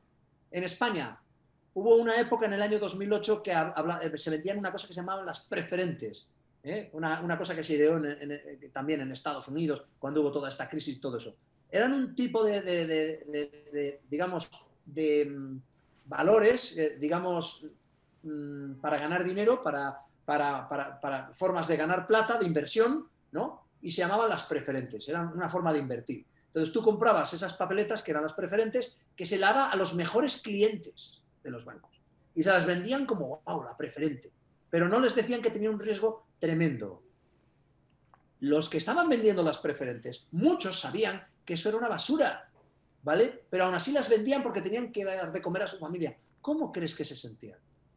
Mal. ¿Por qué? Porque no están en, armonía con sus valores. Al final enfermaban, enfermas o te pasa cualquier cosa, porque lo que le estás enviando al universo es eh, falta de coherencia. Tenemos que ser coherentes. Los valores eh, son lo que marcan la coherencia. Yo, por ejemplo, enseño meditación, ¿no? enseño relajaciones eh, y, y, demás, ¿no? y programación y reprogramación mental. Pero el primero que hago soy yo. Yo digo, tienes que hacerlo tres veces. Yo lo hago tres y hasta cinco veces al día. El primero que lo hago soy yo. Eh, eh, hay que trabajar. El primero que trabaja soy yo. Hay que entrenar. Yo, yo tengo 56 años y estoy cada día mejor. ¿Vale? O sea, realmente, ¿por qué? Porque entreno, porque me preparo, porque, wow, ¿tú sabes lo que es, cómo, cómo uno se siente en mi piel? Claro, porque soy coherente. Soy coherente. Totalmente. Y tú crees que, Sí, y eso es, eso es muy importante porque definitivamente tus valores y tus principios son tu brújula y es lo que te permite a ti decir por qué camino vas, a, vas a tomar. Sabes que yo tengo, de vez en cuando a mí me llaman por teléfono personas con estos scams, con estas con estas propuestas de que, sabemos que lo que son son trampas para las personas para sacarte el dinero de, de, una manera u otra. Y una de las que está ahorita muy popular en el mercado, justamente tomando ventaja de que las personas estén desesperadas y que las personas estén buscando recursos, es estos brokers que han salido hoy en día vendiéndote ciertas maneras de ganar dinero rápido, de que si tú ganas 100 dólares ahorita, entonces te va a multiplicar en 200 en dos semanas, pero no hay muchas cosas que, hay muchas cosas que no te dicen, que es el riesgo tuyo de cómo vas a hacer para sacar el dinero, que tienes un riesgo muy alto para, para obviamente sacar ese dinero y esas cosas. Y cuando a mí me llegan estas llamadas, yo anteriormente, hace muchísimos años, que yo sabía que eran scams, como se les dice en inglés, o trampas, yo me frustraba muchísimo, yo los insultaba, ¿cómo se te ocurre a ti? ¿Cómo tú vas a alimentar a tus hijos? Con... Ahorita, hoy en día, lo que hago es hacerles coaching. Y le digo, mira hermano, yo sé que quizás eh, no es el trabajo que tú quisieras tener en este momento, pero tú sabes que lo que ustedes están haciendo en este momento no va en beneficio de esas personas desesperadas que ustedes están buscando. Y lo que tú tienes que pensar es que si tú quisieras de que esto le estuviera pasando a tu hermana, a tu mamá, a tu papá, y a, tu familia, que otra persona estuviera tomando ventaja como lo está haciendo la empresa para la cual tú estás trabajando. ¿okay? Entonces yo te recomiendo que realmente vayas muy dentro de ti y veas tus valores. Y si es algo que tú todas las noches quieres acostarte pensando cuántas personas has perjudicado el día de hoy, no cuánto dinero estás llevando para el banco, cuánto dinero estás utilizando para alimentar a tu familia, porque no es la mejor manera. Y Luis, la, manera, la respuesta de las personas es increíble. Me dicen, wow, o sea, de verdad, sí, tienes razón, lo siento. Y yo pienso que muchísimas de esas personas, después de haber conversado conmigo, renuncian a su trabajo y empiezan a buscar algo que sea coherente con sus principios y con sus valores. Y con esto tenemos justamente en el paso número 8, que es una de las cosas que también detiene muchísimo a las personas a la hora de alcanzar sus metas porque los ven como esas piedras de tranca, pero realmente se convierten en oportunidades. En el paso número 9, perdón, en el paso número 9 tenemos mis obstáculos. Hablemos un poco más acerca de eso. Mira, hay una cosa que está clara. Si la meta que tú, que tú quieres conseguir es digna, va a tener obstáculos. O sea, va a tener, no va a ser tan fácil. O sea, a mí eso de eh, que lo consigues fácil, mira, yo he visto muchos, muchos eh, personas meditadores eh, que, han hecho mucha yoga, mucha meditación, y que dicen que ellos nada, que ellos se quedan así, que la vida fluya. Y yo les veo 20 años después y sigue fluyendo y son unos muertos de hambre. Con perdón, ¿eh? O sea, sí, que la vida fluya. Tú sabes que es interesante porque ahorita tenemos esta, esta teoría de, bueno, hay que dejar que las cosas fluyan. Sí, está bien, tienes que dejar que las cosas fluyan, pero también tienes que hacer algo al respecto. Mira, si te quedas quieto a ver qué fluye, te, te puedo asegurar que no viene nada. Exactamente. No viene nada. A ver, mm, vuelvo a repetir, Dios nos vende todo por el precio de un esfuerzo. Tú tienes unos talentos, tienes que sacarlos ahí. Si lo dice está la Biblia, los talentos, ¿no? O sea, realmente, ahora, ¿va a haber unos obstáculos? Claro, claro que va a haber obstáculos. Te va a costar, por ejemplo, ir al Japón. ¿Cuáles fueron mis obstáculos? El primero, el lenguaje. Yo no hablaba japonés, ¿vale? Ese fue el primer obstáculo. El segundo, eran muy buenos. Eran muy buenos. En aquella época en Japón estaban los mejores del mundo. ¿vale? Por eso fui allí, para estar con los mejores del mundo y ser el mejor, ¿vale? Eh, eh, eh, había obstáculos, ¿cuál? La plata. No tenía plata. Yo fui con la plata para vivir un mes y me lo gasté en apuntarme a los gimnasios. Así que pasé hambre. Había obstáculos. Hay que comer. O sea, obstáculos hay. Pero el más grande de todos, ¿sabes cuál es? Tú mismo. Tú mismo eres. Tú eres el que se autosabotea. ¿Por qué? Porque como no te crees merecedor por diferentes eh, causas. Puede ser que, de niño te han dicho que tú, no, que tú no vales, o que puede ser que tengas un trauma, de, que estés traumado de la niñez, puede ser muchas cosas en las cuales tú no te sientes merecedor y entonces tú mismo te saboteas. Yo recuerdo, esto me ha costado muchos años en mi vida, ahora mismo sé cómo hacerlo, ¿vale? Pero me ha costado muchos años en mi vida, que me saboteaba. Llegaba, me pasó en el año 92, era el mejor, ganaba todo el mundo, eh, era increíble y sin embargo me saboteaba yo mismo. Me saboteaba yo mismo. Y cuando, llegaba a, cuando ya llegaba a la final, eh, eh, me dejaba perder. Es algo curioso. ¿Vale? O sea que, cuidado. ¿Por qué? Porque no me sentía merecedor de eso. Muchas veces perdemos una pareja maravillosa porque no te sientes merecedor. ¿Y qué es lo que haces? Cagándola constantemente. ¿Vale? Eh, o, muchas veces la plata la ganas, como no te sientes merecedor, la pierdes. Te voy a poner un ejemplo. Te tocó la lotería. La gente se piensa que le toca la lotería y ya está. Me tocó la lotería y, y ala, a vivir, que para toda la vida. Y resulta que tres años después estaban peor. ¿Por qué? Porque ellos no están acostumbrados a manejar esa plata. No se sienten merecedores de tener esa plata. La pierden, la despilfarran, la tiran. Lo, lo hemos visto. Personas que consiguen la plata de una forma que no es honesta, ellos mismos se sabotean, ellos mismos destruyen eso que han creado. Así que cuidado. Ahí volvemos con el conócete a ti mismo, saber para. Pero esto, amigos míos, hace falta un buen mentor, hace falta un buen mentor. ¿vale? El autodidacta está muy bien, pero yo tengo mentores. O sea, yo tengo mentores. ¿Qué crees? Que no tengo mentores, tengo mentores. Es importantísimo buscarse un buen mentor. ¿Por qué? Porque tú no te ves. Necesitas un espejo. Tú no te ves realmente. Tú no, sí, estudias, lees y tal. ¿Cuántas personas han leído mil libros y siguen igual de jodidos? ¿Vale? Necesitas que alguien te vea, alguien te dirija, alguien te ayude y descubrir cuáles son eso que te está saboteando, eso que te está destruyendo, ¿vale? Y recuerda que si tú sabes cuál es tu piedra, tú la puedes rodear. A mí me han puesto miles de piedras en mi vida, miles la gente puede pensar, o sea, yo tengo una vida realmente, mira, no es, no es el ego, ¿no? Pero es que lo he tenido 15 motos, 30 y tantos carros, he viajado por más de 60 países, hay países que, he visitado 12 veces, 14 veces, o sea, tengo una vida que, que, cualquiera pudiera soñar, pero la pregunta es, ¿por qué tengo esa vida? ¿Por qué he sorteado tantas piedras, ¿vale? Tantos obstáculos que me he hecho un castillo con ellas. Me he hecho un castillo. ¿Vale? Piedra a piedra lo he ido, y, me, claro, eh, rompiendo piedras y apartando piedras es como se aprende. ¿Qué ocurre? Que en cuanto vemos una piedra, ¡ay! nos cajamos encima. Así es. No, ves la piedra y hay que ver la manera, o la saltas, o la apartas, o la rompes. Yo soy tan cabezón que, hasta con la cabeza se hace falta. Pero busco la manera, la forma, pero, pero, pero lo salto. ¿Y sabes qué ocurre? La vida queridos amigos, la vida es como un videojuego. Cuantos más pasos vas dando, más superpoderes te vienen. Y te lo garantizo. Tú consigues... Eh, tú imagínate que una persona empieza a andar y se cayó y dice, ¡ay, me caí! ¡Ya no ando más! Pues no andarías. Una persona que anda en una bicicleta y se cae, ¿qué pasa? ¿Que porque te has caído? No, no te levantas y vuelves a coger la bicicleta. Te levantas y... ¿Cómo un niño pequeño, pequeño aprende a andar? Se cae, se levanta. Y se cae se vuelve a levantar. Y se cae se vuelve a levantar. Y así aprendió a andar. ¿Cómo crees que vas a aprender a triunfar? Vas y te caes y te levantas. Vas y te caes y te levantas. Pero coño, aprende. Totalmente. Aprende. No te caigas siempre en el mismo sitio. Sí. ¿Vale? Aprende. Que definitivamente nos dicen, eh, una de las cosas que he escuchado bastante es que los obstáculos son esa, mm, esa señal del universo para ver si realmente lo que tú quieres eh, eh, eh, vale la pena, o sea, si tú de verdad vas a luchar por eso que tú quieres. Entonces, definitivamente hay muchas personas que se, enfrentan frente a un obstáculo y digan, bueno, ya no puedo hacer más nada y no buscan la manera de ir a un lado, de saltarlo, de romperlo, de, de, vencerlo.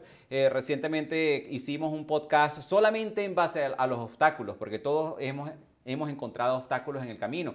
Muchos los ven como una piedra de tranca, otros los ven como oportunidades. Y si realmente las personas que han tenido éxito o algún éxito en la vida se han dado cuenta de que los obstáculos son oportunidades de hacerte mejor, oportunidades de hacerte más fuerte, oportunidades de, conectarte con tus valores, oportunidades de, empezar a cambiar creencias, de empezar a, cambiar tu vida. ¿Quién no ha cambiado su vida para mejor porque ha encontrado un obstáculo que no, lo, no, no le ha permitido continuar? Y en base a eso se reinventa. Muchas de las personas que están pasando de esta pandemia en este momento se han reinventado como lo has hecho tú, como lo he hecho yo, porque sabemos que es la única manera de poder vencer esos obstáculos. Así que estoy totalmente de acuerdo contigo. Y ahí tocamos un punto que lo acabas de mencionar que es bastante importante, que es el paso número 10. Ok, consigues un obstáculo y a lo mejor no vas a saber cómo enfrentarlo, pero el paso número 10 definitivamente te va a ayudar a ver cómo lo puedes enfrentar, que son mis conocimientos. Hablemos un poco más acerca de eso. Mira, hay una cosa que está claro cualquier cosa que hagas necesitas saber. Y si no lo sabes, lo aprendes. Y si no lo aprendes, pagas a alguien para que te lo enseñe. ¿no? Entonces, ¿qué necesito saber para conseguir eso? A ver, ¿qué necesito yo saber para escribir un bestseller? Pues tendré que aprender muchísimo y tendré que saber todo lo que, lo que conlleva para que ese libro sea muy bueno, la gente lo lea y, se vaya pasando unos a otros y vayan diciendo, wow, esto es la Biblia del control mental, ¿vale? Y esa es la fórmula, ¿no? ¿Qué necesito saber? ¿Qué necesito ser para, saber para ser un campeón? ¿Qué necesito saber para montar una empresa? ¿Tú vas ahí y montas una empresa sin más? No, necesitas saber. Yo ahora mismo estoy aprendiendo de informática, estoy aprendiendo de... Claro que tenía idea, claro que sabía, pero ahora mismo yo no sabía lo que era un lead, ni lo que era... Claro, todo esto hay que ir aprendiéndolo ni cómo funciona Facebook, ni qué algoritmos tiene. Ni... Claro, hay que aprenderlo. Yo, yo, no, yo no vengo de la, las redes sociales, es algo de 10 años para acá. Antes eso no existía. ¿Vale? Entonces, realmente, ¿qué necesitaré saber? Ahora mismo me estoy empapando de este tema. ¿Por qué? Porque, bueno, no paro de hacer entrevistas, no paro de, de moverme. Ahora mismo, esto, yo hubiera tenido que ir a Panamá o a Colombia o donde fuera para, para estar con vosotros y podemos estar desde aquí. Hemos está revolucionándose el mundo y, o te adaptas o, te vas a quedar atrás, te vas a morir de hambre. ¿Qué necesitas saber? Aprende, aprende, aprende. ¿Qué conocimientos necesito para poder romper esas piedras? ¿Qué conocimiento necesito para conseguir mi meta? ¿Qué conocimiento necesito para ser feliz? ¿Qué conocimiento? Todo. Alguien lo ha estudiado, alguien lo ha hecho antes, alguien lo ha escrito compra libros, lee libros. Y vuelvo a repetir, compra libros. Tú sabes que una de las cosas que también nos ha afectado muchísimo como sociedad es lamentablemente ese sentido de inmediatez, que todo lo queremos para allá. O sea, yo quiero aprender a hacer una página web y yo tengo que buscar un curso que me lo diga en los próximos cinco minutos porque si no, no sirve yo quiero cambiar mi vida, entonces me tengo que meter en un programa de crecimiento personal que me permita cambiar mi vida en los próximos 10 minutos porque si no, no sirve. Yo quiero un libro para cambiar mi vida, pero si el, libro en las primeras 10 páginas no me está dando los secretos que yo estoy buscando, entonces tampoco sirve. Entonces, porque lamentablemente las personas no están dispuestas a invertir ese tiempo y a invertirse ellos mismos dentro de ese proceso. Entonces, es muy importante que definitivamente hoy en día justamente aprendamos a hacer las paces con ese sentido de inmediatez y saber de que obviamente tú tienes que aprender algo y para aprender, aprender es un proceso y ese proceso te puede llevar una semana, te puede llevar dos semanas, te puede llevar un mes, te puede llevar muchos años. Tú llegaste a ser todo lo que lograste en artes marciales por todos tus años de experiencia en artes marciales. Nosotros estamos aquí conversando todo esto. Yo tampoco sabía cómo hacer un podcast y me tocó aprender, me tocó asistir a cursos, me tocó pagar, me tocó eh, buscar asesoría, me tocó buscar consultoría para poder estar sentado ahorita en este momento hablando con ustedes. Una de las cosas que yo no sabía era justamente era la parte de oratoria y me fui con el mejor aprender de oratoria, con un curso de oratoria que me costó muchísimo dinero, pero me dio las habilidades, el conocimiento y la auto autosuficiencia para yo poder estar aquí tranquilamente conversando con todas las personas y agregando valor. Entonces, definitivamente eso es algo que, que, te va a dar las herramientas necesarias para que tú puedas alcanzar tus metas. Y con esto, en el, en el paso número 11, que también me pareció súper interesante porque muy pocas personas mencionan este paso, es justamente ver mis apoyos. Mira, tú, yo tengo una meta muy grande. Mi meta es llevar el movimiento posibilista al mundo entero. Movimiento posibilista es, a ver, hay una cosa que se llama el determinismo, ¿no? Los alemanes decían que, tú eres así porque tus padres son así, por vivir en ese entorno y demás. Yo he demostrado que no. Yo he, utilizado las mejores posibilidades de mi entorno. Entonces, el movimiento posibilista es que, eh, eh, el movimiento posibilista mental es que tú puedes utilizar todas las herramientas para ser lo que estás llamado a ser. ¿no? Entonces, ese movimiento posibilista lo hago con mis instructores del método Todo es Posible. ¿Eh? entonces formando instructores. Yo necesito para esa labor, a nivel mundial, ya estamos en, en un montón de países, estamos ya en, ocho países y creciendo, yo necesito personas que quieran ser instructores del método Todo es Posible, ¿para qué? Para llevar este mensaje al mundo entero, estas metas y muchas otras cosas más, ¿no? Muchísimas cosas más. Entonces, ¿yo solo lo puedo hacer? No.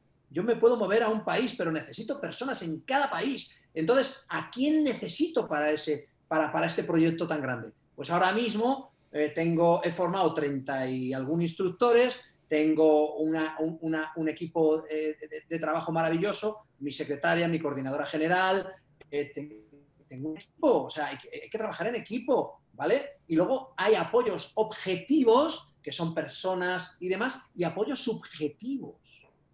Pero de los apoyos subjetivos os hablaré más adelante en otro podcast. En sabes que, sí, definitivamente. Pues sabes que eso es algo que también la, mayoría de las personas se quedan. Ok, la mayoría de las personas quieren conquistar el mundo, pero piensan que pueden conquistar el mundo solos. Y realmente vamos a estar claros, a menos de que tú hayas sido Adán o Eva en ese momento, que solamente existían dos personas, eso es imposible hoy en día. Tú necesitas tener un, un equipo, un respaldo. En este podcast, que es un podcast que ya nosotros ya cumplimos nuestro primer aniversario, detrás de todo este podcast hay todo un equipo de grandes personas y maravillosas personas que, nos están apoyando. Es lo que te quería decir, Alfredo, que es que yo te necesito a ti. O sea, necesito, necesitamos colaborar con otros, no solamente tu equipo, sino colaboraciones. Necesitamos todo. O sea, tú tienes un equipo maravilloso, que trabajas de una forma extraordinaria, un gran profesional. Es que necesitamos, nos necesitamos eh, eh, entre nosotros. Tenemos que crear una red realmente de personas que, se dedican a lo mismo y que aman lo mismo y que quieren un beneficio para la humanidad, que ya hay demasiada, demasiada basura, ¿no? demasiadas personas ya eh, de negatividad y demasiadas guerras y demasiados problemas en el mundo y virus y no sé qué más. ¿no? Necesitamos eso, necesitamos apoyo. Así es y entre todos, como dices tú, nos apoyamos y nos colaboramos, independientemente del ramo en el cual tú te encuentras.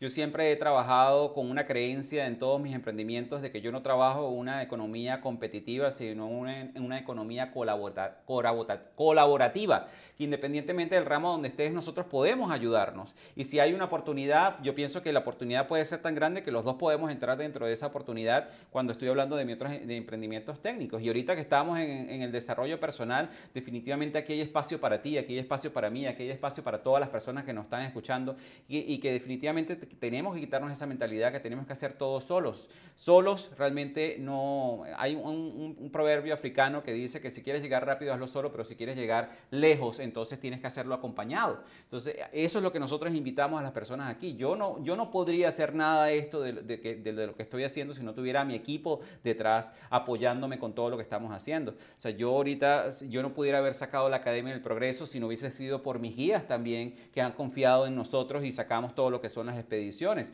Yo no podría tener un podcast sin personas como tú que confían en nuestro programa y en las personas que definitivamente les vamos a llegar para poder transmitir su mensaje.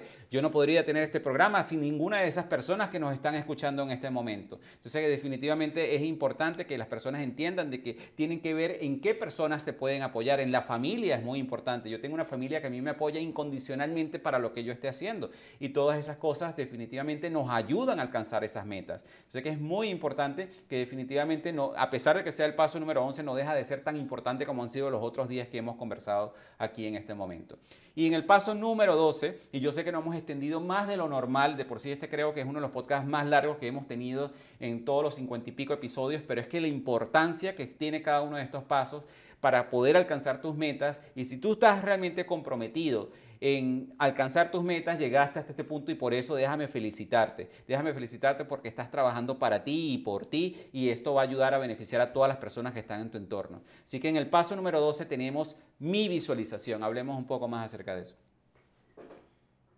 Una vez que ya has hecho todo esto, es importante entrar en tu interior, meditar y verlo de forma visual, observándolo, de forma auditiva, escuchando, y de forma kinestésica, sintiéndolo. Y lo tenemos que hacer en visualización, ¿vale?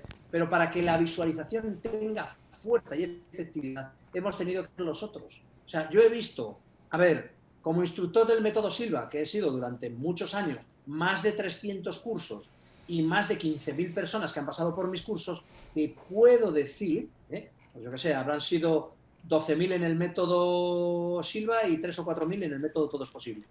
Toda esa gente eh, han visualizado personas de hace 15 años y no han mucha gente ha conseguido y otros no. ¿Cuál es la diferencia entre esos muchos que no han conseguido y esos muchos que sí han conseguido?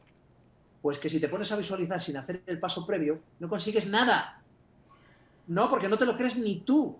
Cuando has hecho todo el paso previo, has sudado, cuando tú has entrenado de verdad y visualizas, entonces te sientes legitimado y sales, peleas y ganas. ¿Vale? Pero si yo no hubiera entrenado ocho horas diarias, por mucho que hubiera visualizado, hubiera salido al ring y me hubiera caído la del pulpo. ¿Vale? es que el previo, todo lo demás está, o sea, esto está muy bien lo de visualizar, pero es que la gente se pasa la primera parte, ¿no? Se, se quita a los otros 11 y se queda con la visualización. Y todo el mundo nos vende la moto que visualizando tú consigues tus cosas. Y yo te apuesto que la mayor parte que está por ahí ¿eh? ha visualizado y no ha conseguido apenas nada o muy poquitas cosas. ¿Cómo puedes conseguirlo todo si haces los 11 pasos previos? Y luego sí, visualizas. ¿Por qué? Porque yo, ¿cómo me voy a visualizar ganando cuando he ganado? ¿Eh? ¿Cómo voy a escuchar cómo los demás me dicen que grande eres cuando lo he sido? ¿Cómo me voy a sentir grande cuando lo he sido de verdad? ¿Vale? En algún momento, en lo más pequeño. Entonces, ahí, ahí es cuando vas a conseguir las cosas. ¿Y sabes qué ocurre? Tú consigues una cosa y eso te da fuerza para conseguir otra. Es como lo del, lo del videojuego que os conté. Yo consigo una meta y luego otra, luego otra. Yo recuerdo, os voy a contar que tardé ocho años en sacar el cinturón negro Ocho años. Ocho años. Era el eterno cinturón marrón. Suspendía constantemente. ¿Vale? Tardé ocho años en sacar mi cinturón negro. Pero luego los demás eran como, ¿veis? Según primer dan, segundo dan, saqué el cinturón negro, primer dan, segundo dan, tercer dan, cuarto dan, quinto dan, otra arte marcial iba. Ya era, era eh, coleccioné danes. Coleccionaba danes. 38 danes de diferentes artes marciales. ¿Por qué? Porque ya era fácil. ¿Por qué? Porque conseguí uno, otro, otro, otro, otro. Claro, yo lo visualizaba y para mí era fácil, porque ya lo había conseguido. Cuanto más haces, más fácil es hacer. Cuanto más consigues, más fácil es conseguir. Y visualizar es importante, pero no lo único, te lo recuerdo. Es muy importante, pero no lo único. Y luego visualiza bien, con las herramientas adecuadas, ¿vale? Y esto te va a ayudar a conseguir lo que te propongas. Tú sabes que me, me pareció bien interesante, Luis, que cuando yo estaba haciendo el análisis de estos 12 pasos que tú nos estás compartiendo aquí el día de hoy, que el visualización fuera el último paso. Y ahorita que nos explicas es exactamente por eso, porque definitivamente sí, la mayoría de las personas, nosotros nos vendieron, a mí, yo me recuerdo que a mí me vendieron cuando salió la película El Secreto, es visualizar, visualizar, visualizar y no haces absolutamente nada. O haces cosas que no van coherentes con tu sueño tampoco. Y que definitivamente cuando tú has puesto el trabajo, tú puedes visualizar y es muchísimo más fácil que tú te lo creas, que venzas tus creencias limitantes, que porque ya tienes un plan de acción, que, que, que cuentes con todas las personas que tienes a tu alrededor, con tu apoyo. O sea, después que tú has hecho los otros 11 pasos, definitivamente ya visualización es un paso que es colocar esa energía en el universo y definitivamente como has tomado acción, definitivamente vas a lograr alcanzar tus metas. Así que esperamos de verdad que... Eh, tú lo has dicho, Alfredo, lo has dicho antes, lo has dicho antes claramente. Eh, eh, si programas el Ferrari directamente, pues como no, no, te crees, tu subconsciente, mira, no, que no te lo crees ni tú, ¿vale? No te va a llegar nunca. En cambio, si tú primero programas un coche pequeñito, barato, lo consigues, luego otro tal, lo consigues, al final vas a tener el carro que quieres y lo pongo como un ejemplo, porque el carro no significa que tú seas feliz por tener un carro. Vuelvo a repetir, tener esas cosas no significa que tú seas feliz, eh, por eso hay que trabajar la felicidad aparte, es otra meta. Eh. Tú lo has dicho, Alfredo, realmente, realmente primero tienes que ir legitimándote. Hay que empezar por cosas pequeñas y luego conseguirás las cosas más grandes.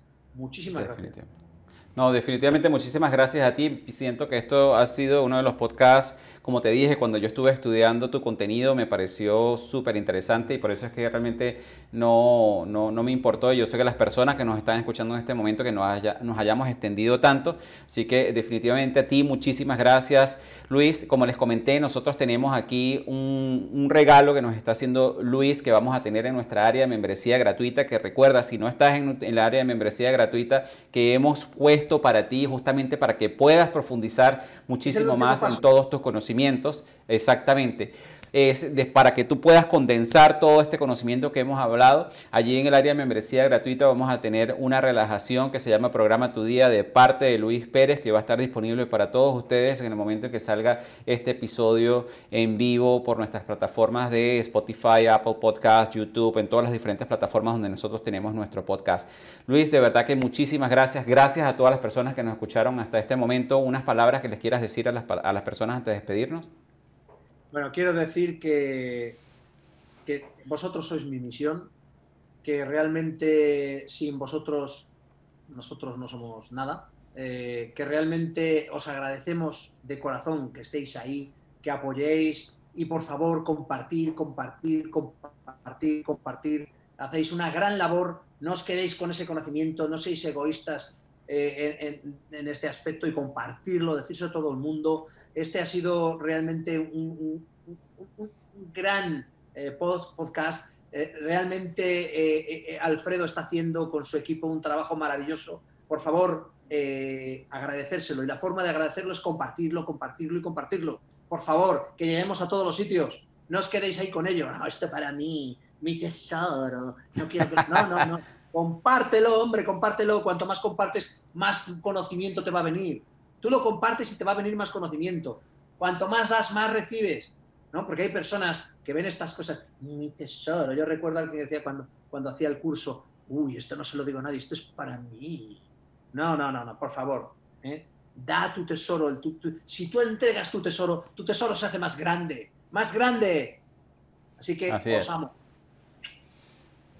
De nuevo, Luis, de verdad que muchísimas gracias y totalmente de acuerdo contigo. Si tú crees que este conocimiento fue de gran valor para ti, no te quedes con el conocimiento, pásalo, pásalo porque es la única manera en que nos vamos a colaborar entre todos para que podamos coelevar a esta región que es tan hermosa y a la cual yo le tengo tanta, pero tanta fe que ya nos vamos a quitar e-, esas etiquetas de países tercermundistas y todas esas cosas que dicen para toda lo que es la región hispana, ¿no?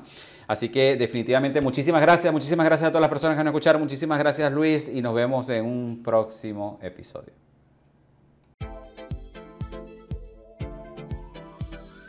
Y así hemos llegado al final de este interesante episodio de nuestro programa Progresando Ando.